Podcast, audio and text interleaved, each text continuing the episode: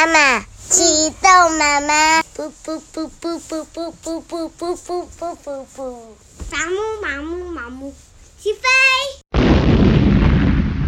欢迎光临严家大宅，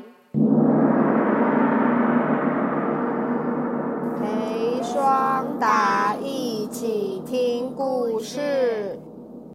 今天我们要讲的故事是。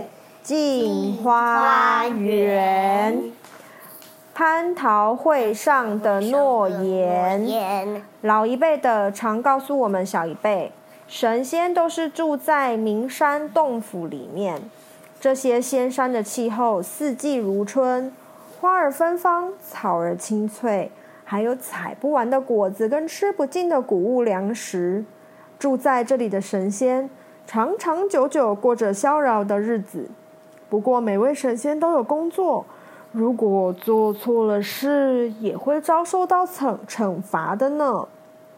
那时候，蓬莱山上有一个薄命岩，岩上岩就是大石头，岩上的红岩洞里住着掌管天下所有花鲜花的百花仙子，一百种花的仙子。三月初三这一天是王母娘娘的生日。一大早，百花仙子装扮妥当以后，她穿了最漂亮的衣服，梳最漂亮的头发，头发上面还插了很漂亮的花朵。她派女童女童捧了百花酿当成贺礼，就是用一百种花酿成的酒，当成要送给百王母娘娘的礼物，准备出门了。凑巧遇上了好朋友百草、百果、百谷。四位仙姑谈谈笑笑，驾着云朵，朝着王母娘娘住的昆仑山一起飞去了。走到半路，四处弥漫着五彩祥云，每一朵云上面都站着神仙，大家同样都去赴赴会，要去王母娘娘的生日庆祝会喽。大家就互相寒暄：“嗨，你好！哎，你也要去王母娘娘生日？走吧，我们一起走吧！”热闹极了呢。北斗北斗宫中出现万丈红光，一位花容月貌的星君出来了。白果仙子眨着眼睛说：“哎，奇怪，这位星君左手握笔，右手持斗，分明是魁星的扮相，为什么却是个漂亮的女子呢？”白骨仙子嗯，抿一抿嘴，想想说：“大概是魁星夫人吧。”百花仙子想了一想，说：“嗯，我倒没听说魁星娶了老婆。魁星专管人间考试的事情，而如今他现出女身，或许下界将有巾帼奇才出现呢。也就是女生，但是她像英雄一样，像男生一样厉害。”百草仙子皱起眉头来沉思，一面想着说：“哎。”听你们这么一说，或许我们仙道中有人要下凡投胎，也说不定这是我们姐妹当中的头一个，其中的一个人呢。白骨仙子就说：“好了，别想了，再不走，我们就要晚了。我可不想要迟到呢。”白骨仙子这么一提醒，他们就急急忙忙的腾云驾雾往前飞。一会儿，四位仙姑跟众神仙一起来到了昆仑山瑶池。宴席上面，王母娘娘慈祥和蔼着看着众位神仙、众位仙女，大家每一个人都赐一枚仙桃，面对美食鲜果，听着仙乐和鸣，大家的心情都开怀畅快。用过餐吃饱了以后，嫦娥哦，就是中秋节的那个嫦娥哦，她笑嘻嘻地说：“今天是王母娘娘的生日。”难得各洞的仙长、诸位星君全部都聚在这里，我们是不是来一点特别的节目，让这个蟠桃会更热闹啊？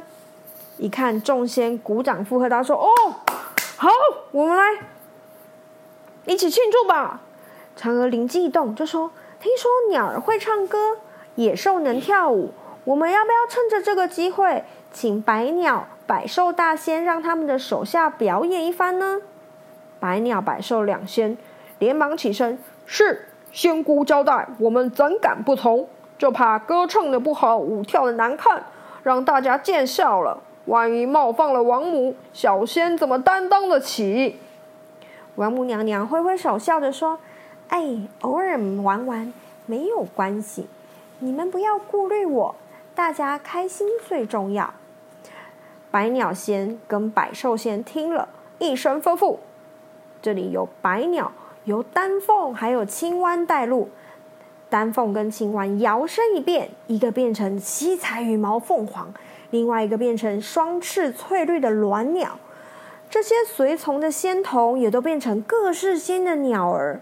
而白首仙手下的麒麟仙童被呼涌着上台，其他童子也出现老虎啊。”豹啊，狮子、大象、獐、麋鹿，全部人都变回原本动物的模样。霎时间，众鸟围绕着鸾凤，辽声高亢。麒麟率领着群兽卖力起舞，精彩万分。王母娘娘看了，点点头说：“嗯，的确有趣，赏给每位一盅百花酿。”嫦娥端起用天底下最好的花露酿成的酒，深深的闻了一口，对百花仙子回眸一笑，说：“仙姑酿的美酒的确天下无双。如果仙姑能够下一道命令，叫花儿一起开放，那就更棒了吧？”众仙一起起身叫好：“哦，让花一起开吧！这样不是就太美了吗？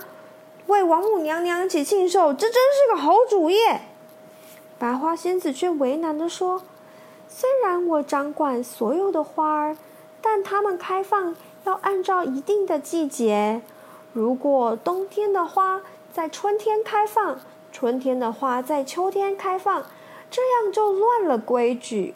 如果我命令百花齐放，玉帝怪罪下来可不得了了。请嫦娥月姐姐别再开玩笑了吧。”众仙觉得理亏，却不再起哄了。但是嫦娥却觉得自讨没趣，也不说话。没想到，一向和百花作对的凤仪却开了口：“今儿可是王母仙诞的好日子，人家的生日派对，让百花齐放这么点小事，你还什么装模作样，还不答应，实在是太扫兴了。”百花仙子知道凤仪存心刁难，不服气地说：“哎呀，凤仪，请您体谅体谅我吧。就像您掌管风的纪律，四季各有不同。难道你可以在夏天刮起四股寒风，冬天吹起暖暖的和风吗？”凤仪被他这么一说，气得脸色一阵青一阵白。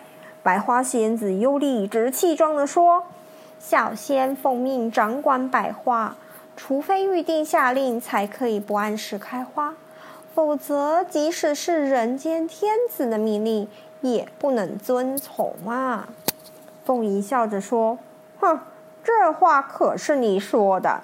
有朝一日，要是你违背了这项诺言，该怎么办呢？”百花仙子就说。要是真有这么一天，我糊涂到不让百花按时令开花，我情愿坠落凡间受苦受难，永不反悔。大家，大家听到他这么说，不自觉的暗暗赞赏。奇怪的是，女魁星走过来，用笔在百花仙子的头上面点了一笔。王母娘娘听到了这番争论。又看到女魁星的举动，悄悄的叹息说：“唉，一切都是天意。”今天我们的故事就在这里告一段落，谢谢你的收听，我们下次见。